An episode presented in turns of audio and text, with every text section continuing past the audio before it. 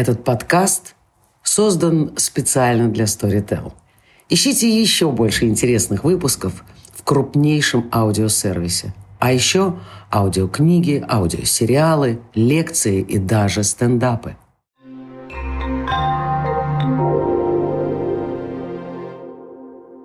It's uh, Dasha Demekhina and uh, the podcast Life as Performance, where we do start with art and then go to trying to solve really big problems for everybody.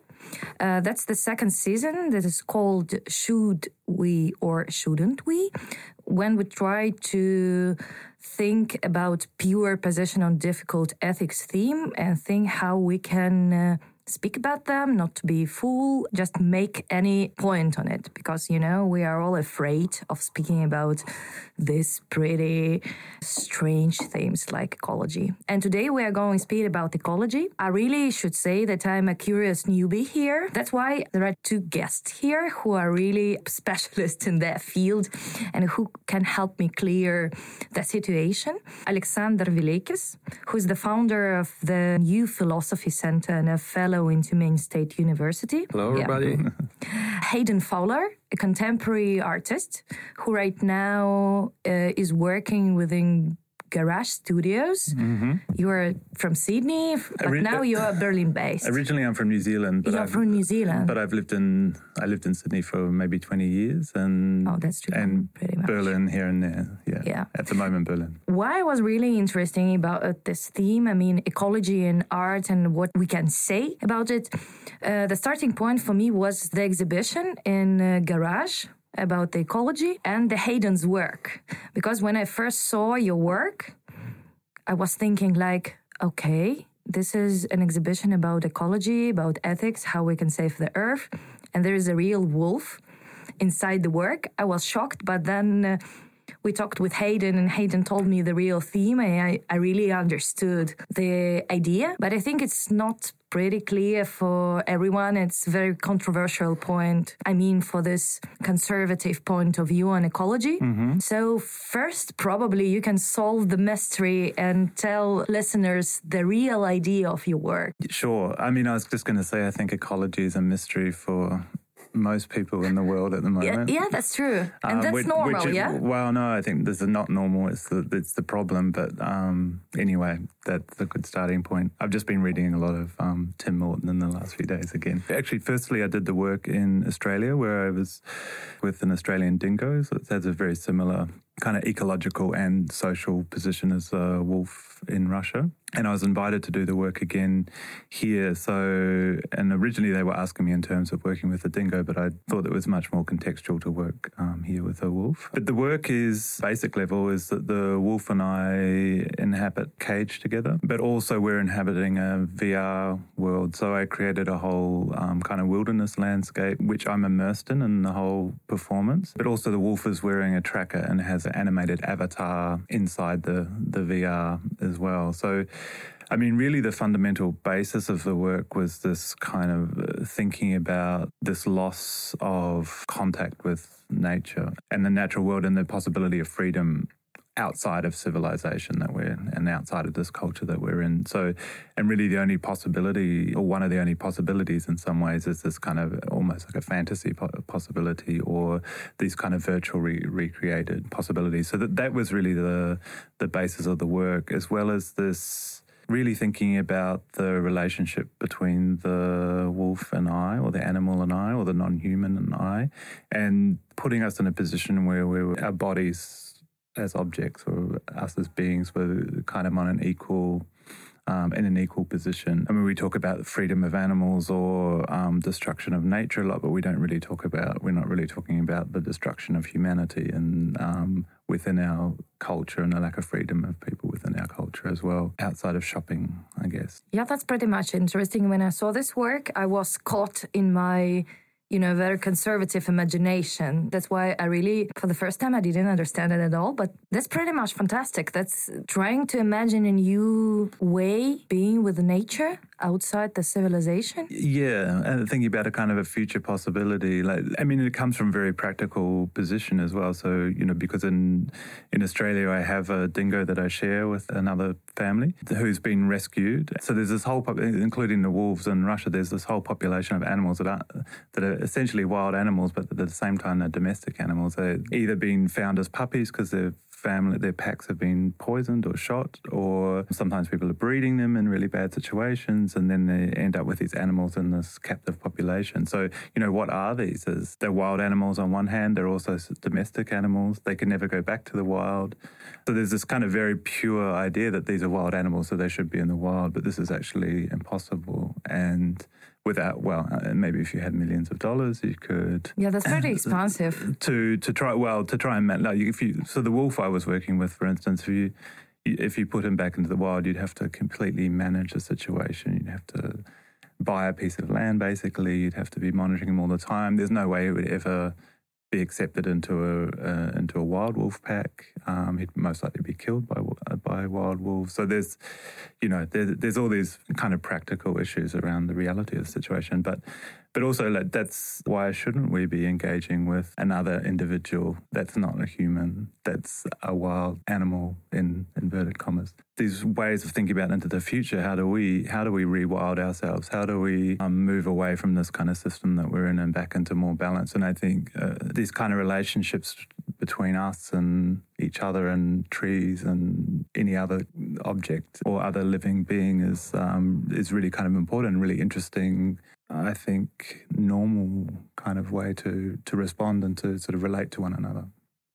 Alex, have you ever seen yeah, his work? Yeah, for me it was very big reference for William Faulkner's The Bear Shot Story. The bear, old man who lived in forest and who like the owner of this forest. It's pretty interesting point that in American native people mm-hmm. they called they called the bear like the owner. Mm-hmm. And it's pretty the same in Russian native people too. Mm-hmm. So when you tell speak with Khanty-Mansi and so they all uh, all call him the owner. De- uh, deer as deer and bear is the owner of the mm-hmm. forest. And mm-hmm. you have to you have to put you in a relation with him because because it's his territory, not yours. Mm-hmm. Mm-hmm. And it's uh, pretty interesting because from this position, when we speaking about the nature at all, and the nature as the forest or the nature as someone else's territory, we creating the first dividing mm-hmm. between the nature and between the culture or civilization. Mm-hmm. And I think the main trouble, the main trouble uh, about thinking ecology as a problem as a whole is the dividing. When mm-hmm. we dividing nature, we actually need nature. For creating nature, we need to create culture mm. as, as the second part. And I think it's a very problematical cognitive point because when we dividing this, when we bring our mind in the situation of dividing between nature and culture, we like creating borders. Mm. So even when native people think uh, as the bear as the owner. They think that uh, he, uh, just like as a human, he's like mm. his land, his territory, and doing his deals. Probably and mostly they speaking that they don't understand what he desires and so on and so forth. Mm-hmm. They don't understand the logic of bear, but they still think that he live in the same principles mm. uh, we live.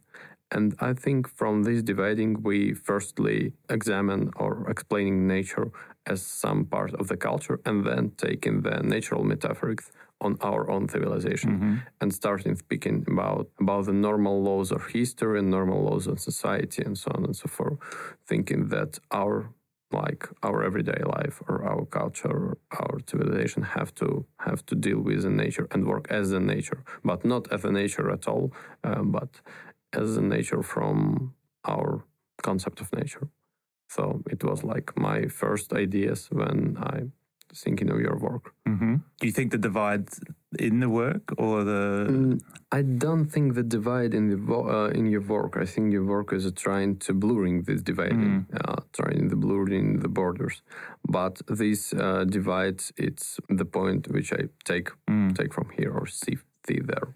But what is nature uh, in this case? Because, you know, this is a very, very common point that uh, nature is versus culture or nature is versus civilization. Mm. But what is nature without this versus? Yeah, for me, the main trouble of our intellectual institutions that we cannot think of nature without without culture or without the civilization because we have to think from the point in which we stood in civilizational. But how we are not, uh, we cannot divide them? It's a very good question. I don't know. it's really, um, in some ways, I think it's actually in in the end it becomes very easy because it's it's a way of thinking rather than necessarily anything structural. Obviously, like our civilization's got huge problems, and that, because its fundamental belief system is that it's outside of nature that it's removed from nature, that it's better than nature, that humans are somehow from God or this pinnacle of evolution or that you know you know there's these fundamental completely fundamental core belief systems going on in our cultures that are that completely separate us from from nature. So i mean i guess once you start to under because i've been thinking about this my whole life i guess and reading and making work and sort of trying to live that some kind of experience in that it's really difficult to break your thinking to not to come you know like a whole 12,000 years of culture is based on these completely complete fallacies of of who and what we are and what culture is. I've been spending a lot of time in the forest actually since I've been here because I'm staying right next to a forest at Botanical Gardens and so I'm spending like a couple of hours a day there every day. And I've just in that practice, I've sort of, you can just kind of decide that the division isn't there in a way. And you can go and, you know, like forests have energies, trees have energies, there's other animals there, the ground, the, you know, all the history and the, the kind of the shape of the ground, the shape of the terrain. You know, there's tens of thousands of years of history there. You can see where the last ice age has been all around Moscow because of the shape of the the landscapes, that there's all this kind of natural history that we're completely immersed in. And I, I, think it's really, you can get to a point where you can actually sort of, once you know enough about the kind of civilization we're living in, you can kind of almost sit outside it and see, see a reality in a way. So, and then you can approach other rocks or mountains or wolves or bears or pigeons as equal entities, I think. So we need to incorporate into the nature our civilization, like not to think about a human as a prior form or as a kind of the end of the evolution uh, of this think that everything in the earth is for people yeah do you need uh, do you think we need to incorporate our history in the history of the planet? Because you know in the school i guess we started only human history and when we started just a little bit like lessons or two the history before the human you know the dinosaurs and all this. I remember in my school there was like lots of lessons on natural history geological history pre-human history human ancestor history. But the problem is i think here when we're talking about the dividing of nature and culture if we describe nature as a culture. Firstly, we describe nature with laws, with causalities, and with territories that, that animals should use, and so on and so forth. And then we take the culturalization of nature on our society and on our culture. So, firstly, we describe nature as uh, something stable, something just like our society, and then we took the took the concepts from nature, from not real nature, but like our cultural nature on our culture and starting describing our culture as an organism, as evolutionary model.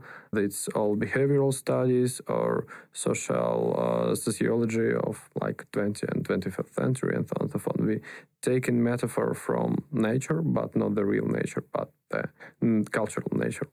And I think it's the very big problem with our science or with our modern modern humanities because uh, most of our uh, most of our ways of describing describing our culture and nature as well is taken from this one very very simple point when we starting describing nature our outside as a part as a part of our life, which is very the same as our home, our civilization. But how we can get through the real nature, just avoiding this human point of view, how we can read of this metaphor I put into nature I'm not sure, but probably I have one idea, which is uh, which is I found when thinking about fossil fuels, thinking about the resources and uh, like uh, the big big oil, gas, and so on infrastructure. Because the main point and main logic in all infrastructural or fossil fuel industry is the point which uh, which resources are like unlimited because you you just starting thinking of uh, resources as something unlimited. Because if dividing dividing between nature is culture is real. So uh, you as a civilization it's your part which you influence in and nature it's like big swimming pool from which you take some water or like big ocean. But why is that limited? I think it's like the main point of the ecological agenda today like resources yeah, yeah. are not unlimited. Yeah yeah i'm just i have to finish finish yeah, finish my thought yeah. And uh, not from the ecological ecological point of view but from the point of view of our industry. All most of people who works in industry who think in industry or who think in economy not in theoretical but in very practical way actually people who working with oil who working with gas and so on they really believe that oil is something unlimited. Really? Yeah wow it's very strange. We took like anthropological research of uh, people who work with oil, and most of them believe oil is unlimited. Oil is not the part of like our planet or our uh, not the planet, but our like living world. And the second myth that very popular from them that oil is alive. If you like take the man who working in oil industry in field and start to speaking with him, in some point he starts uh, describing oil as living object is animal and uh, just because because the oil industry is very something very dangerous so kind of oil is kind of a god because it's unlimited and it's living and the only metaphor i have is god no Probably yes, probably yes, and it's very interesting when people like working working with oil in practice. They thinking of oil as a god or something living power and they they um, like go into the headquarters and start with working with oil as a numbers they stop this belief. They like forget about it and start thinking of oil as only as a resource. I think and our ecologic anthropological colleagues think that this why? Because oil industry is very dangerous industry with lots of unsureness and lots of points which may actually kill you. So you start thinking that there is any causality in your living world to understand how it works because you have like technologies, safety reasons, and safety rules, and so on for so forth. But you may die your every day because some catastrophe may happen. And when you go from the real field, when you go from the field work to the like uh, bureaucratic work or administrative work, you start forget about this because your world now is pretty stable and nothing unsure may happen even uh, this the same for American oil industry. I read some text from the American anthropology of oil, and it's pretty the same. But in the in the American cases, they are much interesting because some oil magnates took shamans from the in, uh, from the Native Americans to help communicate with oil. To help communicate this oil with oil. Is it a good strategy from the ecological point of view? What do you think? Or is it just strange uh, and still thinking about nature as a mystery, about something mystic we need well, I mean, to approach I mean, somehow? Oil is quite a, um, I mean, it's an amazing substance because it is living, well, it was living things, you know, it's this incredible millions, hundreds of millions year old substance that's come from living organisms. So it's, it's invested with its own magic, I, I, guess, in this way. What I was thinking about oil workers when you were talking was, um, I think it's a, I mean, it's a very brutal, quite violent job in, in, terms of the risk to yourself and the kind of working conditions, you know.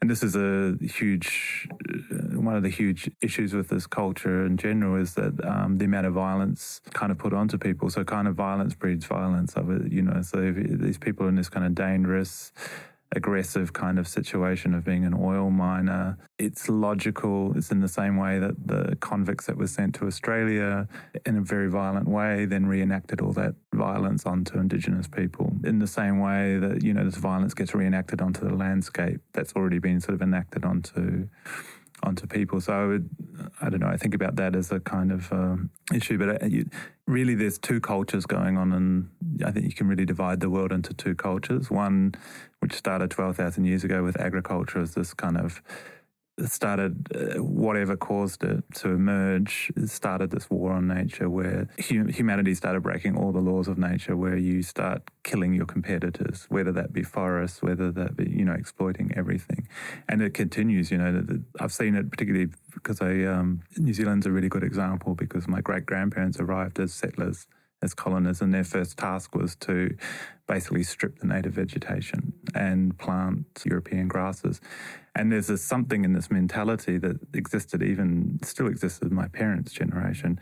They want to exterminate every last tree, every last little. If there's one huge paddock and there's one native plant sort of emerging in it, they're going to want to go and poison that or cut it. Or, you know, there's this kind of obsessive thing in our culture of uh, of this kind of perfection of this absolute control. So so there's you know this culture, but there's still there's still we all used to be, which is an indigenous culture where you you you work with you're part of uh, everything around you. You work with it. You don't you don't think of yourself as superior or you know you don't destroy your you don't you know you don't go out and kill every i don't well yeah you don't go out and kill every wolf because they might be competing with you sometimes for for food. You know there's this kind of respect for the for the other as as having as much right to to share.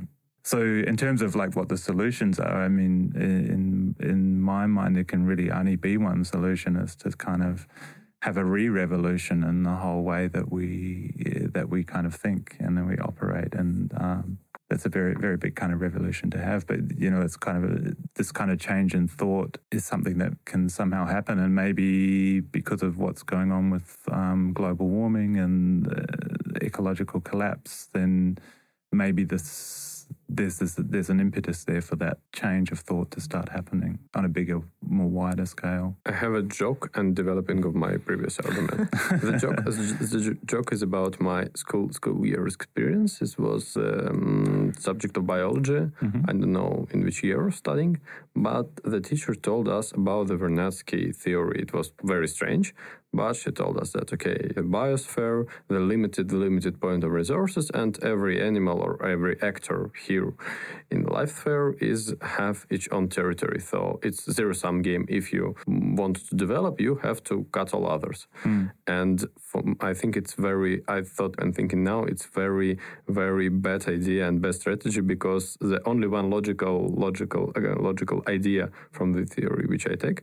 Okay if the resources is limited, if the space is limited, and we, the humanity, if we want to develop, we like have to destroy all our species. Mm-hmm. Should we do that? And she start thinking, no, I don't know.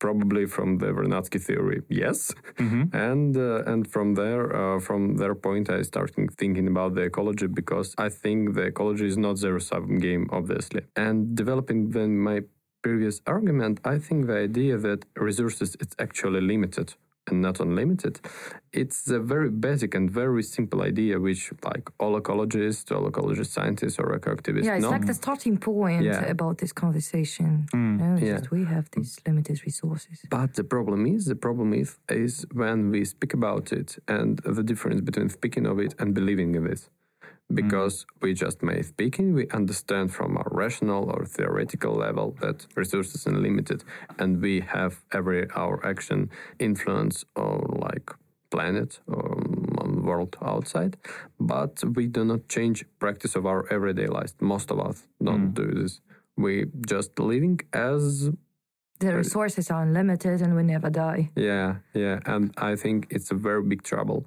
because we just have like lots of eco critics, lots of eco activism and eco manifest, but we not changing infrastructure of our everyday life because most of our infrastructure is created with the idea that the nature is culture is divided and resources is un- mm. unlimited. Are you speaking about kind of the recycling or something like this everyday part part of life? Yeah, I'm speaking about not only recycling but everyday part of life. Mm of everybody. Because I, I think totally agree that there's, there's this point still where society in general doesn't believe that it can change. I think we talk about everything that's wrong and can be, and as a as a culture, and there's a lot of work increasingly around what is wrong and different voices, um, a lot more indigenous voices being heard. But still, the brain of society doesn't believe that it can change, and I think a lot of that is because we there's no vision of an alternative. Yeah, there's no there's but I think that might be starting to form in some way but there's at this moment there's still no vision of what the alternative is. Because I think yeah I totally agree with you. I think there is very big difference between normal ecological rules like uh, dividing your trash on some for mm-hmm. recycling points or not use uh, the old school old school lamps uh, switch off your lights when you go off and it's very simple rules, but there are um, big difference between following these rules and real understanding of what ecology is and you as a part of ecology. Because when you just following these rules, you still thinking that nature is something which we can control. Because from this eco critic point, you thinking that okay, we as a humanity understand what nature is and understand what do right and what do wrong, and we just just the problem with the civilizations that like like last two thousand years we do wrong. But now mm-hmm. we understand what's right, and with following these just simple rules, I don't know, 12 steps from anonymous alcoholics, we just solve all problems. So, do you think that we need to point out that we don't know right now what nature is and we don't know how to control it. It's a very uncertain situation. And we need to start with this uncertainty, like accept it, like to say, okay, we don't know what to do. This is the starting point. As a researcher, as a researcher and ecological thinker, I say yes obviously but as a like man of everyday life practice who do not want to create panic on so on so on i say obviously not. The rules of eco-activism is pretty okay. We just have to follow them. I think it's very will be very very difficult and strange situation if we try to create our infrastructure of everyday life on the point of uncertainty because we live now. It's in, kind of impossible, no? Yeah, because we live now in the infrastructure of modern society, and all of them making stable, making like every government or every, every state of new era, new modern it should be stable, it should be conserved, and it uh, should be divided from like uh, outer world. And I don't know how to create infrastructure on the basic of uncertainty, but from theoretical point, uncertainty is something very basic of the nature because we don't know how nature will work like in 10 years. Even when you speak with climatological scientists, like very the real science, if you speak with them on public, the, most of them creating eco manifests or scientific researches in which you have to like stop developing fossil fuel industry, stop trash pollution, and so on and so forth. But if you speak with them, not with like public person, but with the scientists, they explain you that from like the, all the previous 10 years, the methods and their predictions are changed drastically. From 10 years ago, they think that uh, global warming and warming on one, on two degree, which uh, will be in uh, about 100 or 200 years. Now they're thinking that 202 degrees, it's very high probability of end of this century.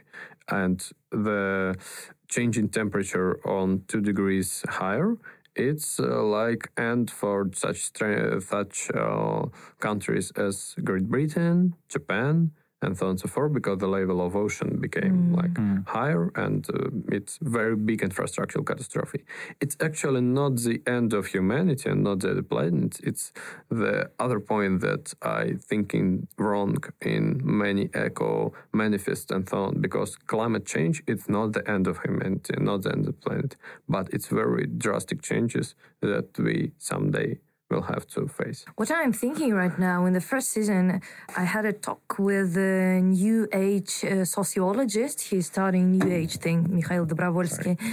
And we talk about the core idea of the New Age and New Spirituality right now is kind of that the world is pretty much unstable and we can't control it. So we don't need to, the way to control it, we need to accept the idea that living is just, you know, uh, kind of uh, flow. No, it's kind of the flow. Flow is mm. pretty, pretty big metaphor in the New Age spirituality. We are living in a flow. You are doing rafting on a mountain river, and you can stop your boat, and you are in this boat. You can do nothing mm. in it, just to accept the um, this unstable situation. Mm. And the New Age spirituality, they really just as different uh, instruments for accepting it.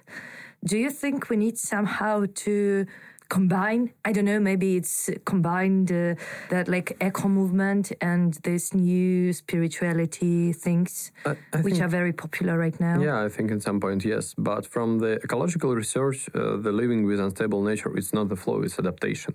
It's adaptation with climate anomalies. But don't you think adaptation is also a metaphor we put on the nature from the human point but not the real nature product i'm not sure but probably you may use adaptation as a real nature because when you have to adapt with real nature, you have to adapt with something pretty unstable, pretty you do not do not understand. You cannot cannot have any preparation.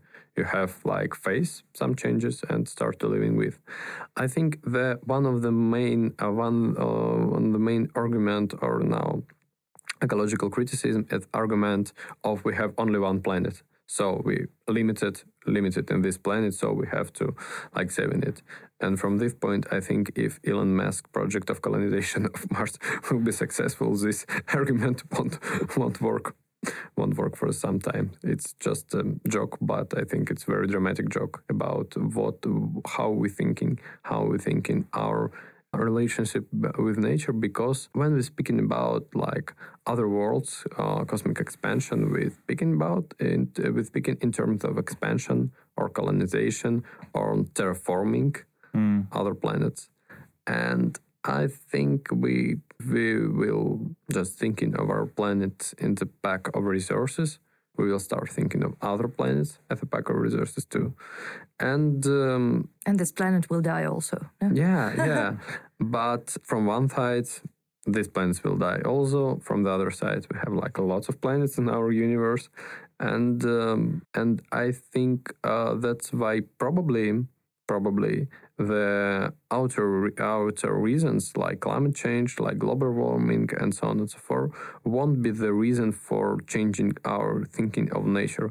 It's only we as humanity may start thinking, uh, start uh, change our thinking. So I think that in some way the outer reasons, the situation in which we are now, won't be enough to break our mm. civilization mind and we have to do something from inside. Yeah, I agree that it's something that has to happen inside. I was just wanting to talk about the uncertainty idea and then the spirituality idea, but um, surely nature's, you know, the planet system in some ways was always um, uncertain, um, but there's also a stability in that, you know, Indigenous people talk about, you know, the the abundance of of food and life. And um, and but you know going back to what this culture that we're living in started and has continued it, it, was this obsession about trying to create stability by being out of control crops, about being out of control the soil. Now there's still the conversation about trying to control the weather. And the, the irony is that, you know, in doing so, we've created this kind of impending catastrophe that ecology, ecological climate system is about over completely overpower humanity. Like we don't have any way of controlling what we've sort of unleashed. So, and you know, and it's happening. It's happening right now. Like in in, in this, like this last twelve months, there's been fires all around the world in places, yeah. Including Siberia.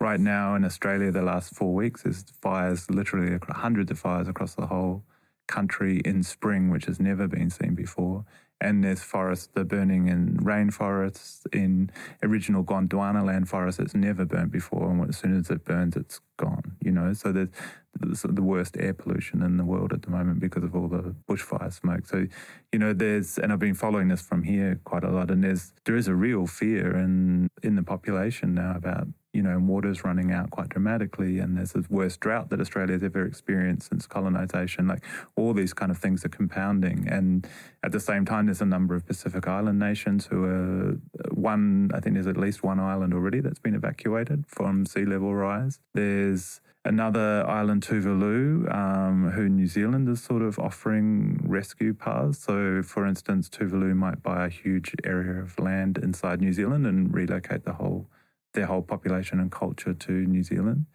Um, and there's a number of other like Fiji, Tonga, Vanuatu, all um, facing sea level um, rises to the point where uh, 2050, um, a lot of those parts of those islands are going to have to evacuate. So, you know, this this stuff is really happening now and happening quite quite quickly. And you know, the, the statistics around f- agriculture, for instance, that there's only 60 more predicted 60 more harvests left in the in the world. So there's only 60 more years of the soil even working because we're losing it so rapidly and depleting it so rapidly. So it's it's very real and it's really here. Yeah, I, I quite like this idea because I don't know how I really that I can't even imagine the population is so big and the systems that, that we have in place are so ingrained and people are in general quite uneducated and don't understand sort of the how the world is working politically, how the world works ecologically.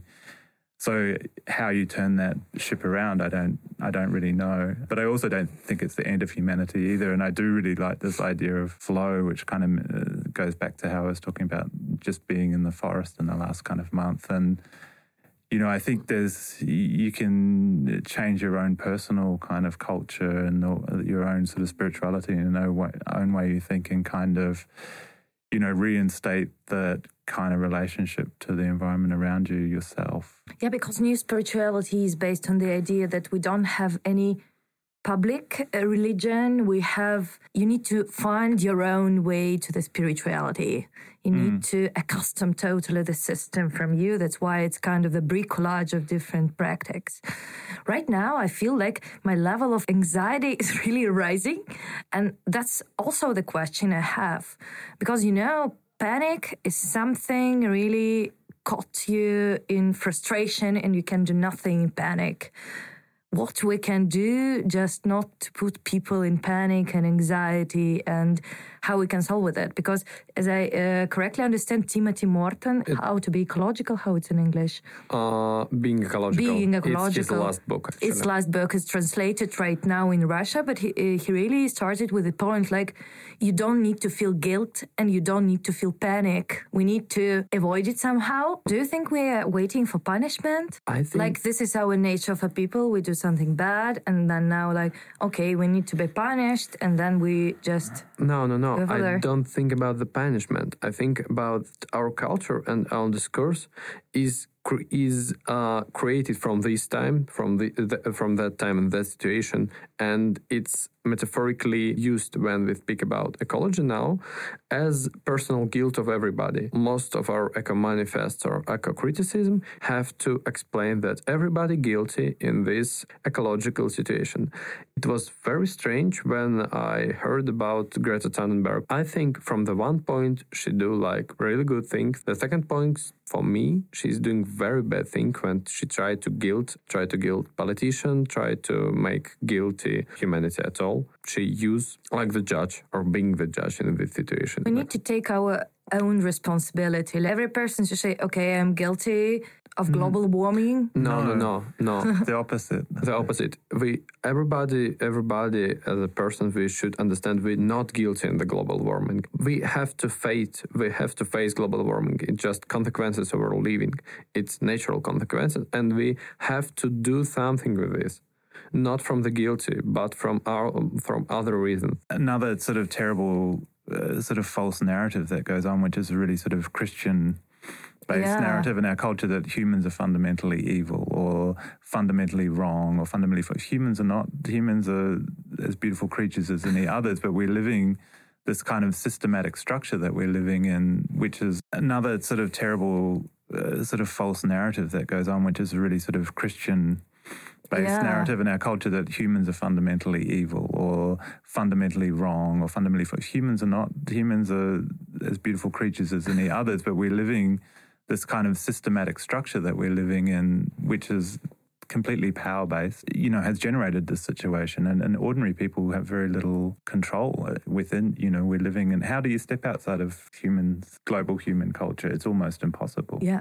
Unless you go and live in a mountain with, with you know, you can't even have money without a, a card, you know, so it's almost impossible to actually step outside the system. So, yeah, I, I, completely agree. This, this feeling of guilt is not helpful. And, and there is this kind of this, it's interesting that point about Greta. I hadn't thought of it like that before, but it is, you know, we've got this terrible kind of split binary debates going on in the world between the, the supposed like extreme right and the supposed extreme left, which I see is almost the same actually.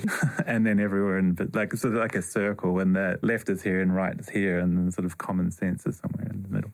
Got to rise above that in the way that we think and the way that we kind of feel like these this kind of like going to war with each other is not kind of and the state of social media at the moment and particularly talking about climate and ecology is just sort of like craziness like like the middle ages. Yeah that's true. We don't need to think about the ecological crisis in this ethical and moral categories. I think yes because we as a humanity actually the reason of uh, global warming one yeah. of the reasons yeah. one of the reasons it's true we do not sure in which part our influence is big or small we're not sure and scientists not sure but that we influence and we are one of the reasons of the global warming it's totally true we just have to understand how to work with consequences in my opinion I yep. think there should be a guilt or morality or ethics, but there has to be some acknowledgement, I think, of the problem with that happens a lot now too. Everyone is talking about climate change. Climate change is a thing, but the, we're not looking about the complete destruction of the ecosystem, like the destruction of, you know, it's not raining in Australia because they've cut so many forests. Um, as well as the effects of climate change, and you know the the extinction rates that have happened in the last ten thousand years, but in the last fifty years, in the last hundred years, um, is only four percent of the animals mm-hmm. on the mm-hmm. planet of wild animals now, you know. So these are as important and, and as involved in the in the whole problem as this the media and somehow human consciousness can only deal with one phrase or one issue and it's just labeled climate change but it's this there's so many much deeper layers. It's not just about our survival; it's about our kind of spiritual well-being. You know, what do we want to be uh, alone in space? Just just humans, you know, like living in space colonies. Because you know, this is the really one of the the same narrative that we're living in that there's endless un, unlimited resources, and you know, the way that the system is a, is a the capitalist system is adapted that as we well, we're going to space, we'll colonize Mars. We'll like, so you really have to think about those kind of narratives and what actually what actually is life or what is the life that we would want. Yeah, and the other point, it's a very difficult moral dilemma for the people who actually work with ecological infrastructure of industry which creates pollution. Because if we start to think in which countries are creating pollution, we understand that most of countries who creating pollution is developing countries because they have uh, industry which have to be cheap when we speak about the leaders of the people of this country, we have to understand one very simple thing. If they they starting to be like eco-friendly, if they have starting to be like not creating pollution, for this country, it's not the dilemma of cheap or expensive goods. Yeah, it's not the dilemma of changing of everyday life. It's not the dilemma of switching off the lightness. Uh, it's the dilemma of their own surviving, because you understand if you do not have cheap industry, you do not have money for the global market and the obvious consequences for like developing industry country it's famine it's um, higher high level of uh, high level of dying, un- unemployment, uh, lots of disease, and so on and so forth. It will be like the huge crisis for the destruction of economy of the country. And when the, if we point us as the leaders of this country, just imagine like we are a leader of the um, the developing country, we have like moral dilemma I starting being ecological, I stopping and closing this uh, pollutional pollutional in, infrastructure, and my own people, most of them will die in 20 years, or I will um, continue being not ecological and making pollution and so on and so forth, and uh, the whole planet will be changed in the 100 years. I'm sorry to say this, but isn't it the point of the adaptation strategy? Like, okay, not everybody gonna survive. Like because I went like a month ago to a biological museum of Timiryazev here to speak with the the research fellow about uh, theory of evolution and just uh, myths and new openings there, and she told us that right now we are changing the process of the adaptation uh, within our medicine system because as the as an adaptation uh, the population try to reduce the bad genes. And right now, our medicine and our whole point of view is to save everybody. That's why there's a lot of people with the disease right now are surviving, but our population gonna die. Or we need the very personal medicine, and we are not on this level right now.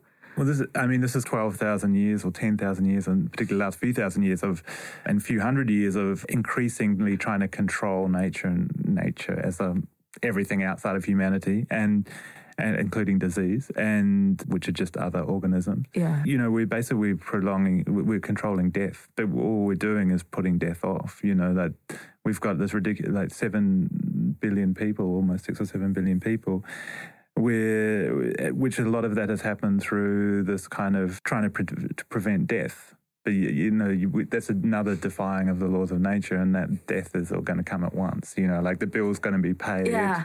just to go back a couple of steps i mean i think we have to you know really thinking about if humanity really wants to survive in a good way like now is the moment to act and you know but i just think that there's no way to like any form of acting that continue just purely continues the these uh, societal belief systems and fallacies that, that the whole the whole culture is based on. It's just kicking the can further down down the road. It's just prolonging the, the problem, you know. So, what something that people just don't know and will talk about is population. You know, and they will not talk about population. I was reading the other day by 2050, there's going to be nine billion people.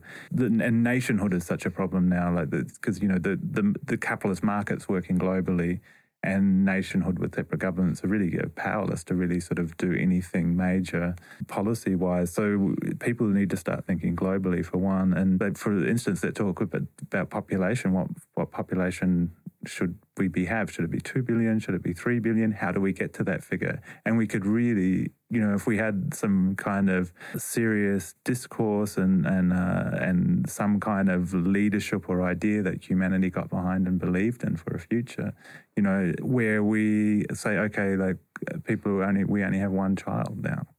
In 50 years' time, the population will be half so many problems just as kind of working together as a, like as a, in a realistic way. Do we need capitalism? Do people need to go on holidays to some island in the Pacific every year? Like it's ridiculous. You could go, or do we need to buy all this kind of plastic shit? It's you know all this all the stuff that's creating all the problems. Do we even need to work? You know, could just the, can we think about other political structures where you know we just the world's resources are put into sustainably growing food now, and we're thinking about reducing population. We're thinking about education. We're thinking about leisure time and time to be creative. And you know, because be, before agriculture, people and including indigenous cultures up until there's not many that's existing in a traditional way now, but the average amount of work a week was 11 hours. If you call that work, that's finding food, hunting, maybe collecting wood or something. The rest of the time was, uh, was spent making objects, carving, weaving, craft, singing,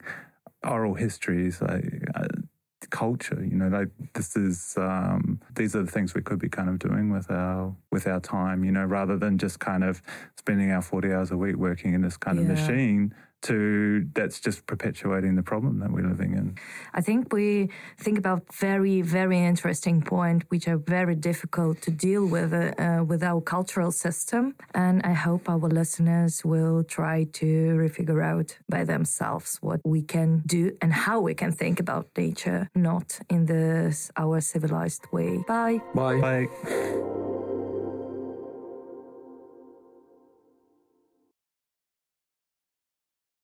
Вы дослушали до конца и хотите послушать еще?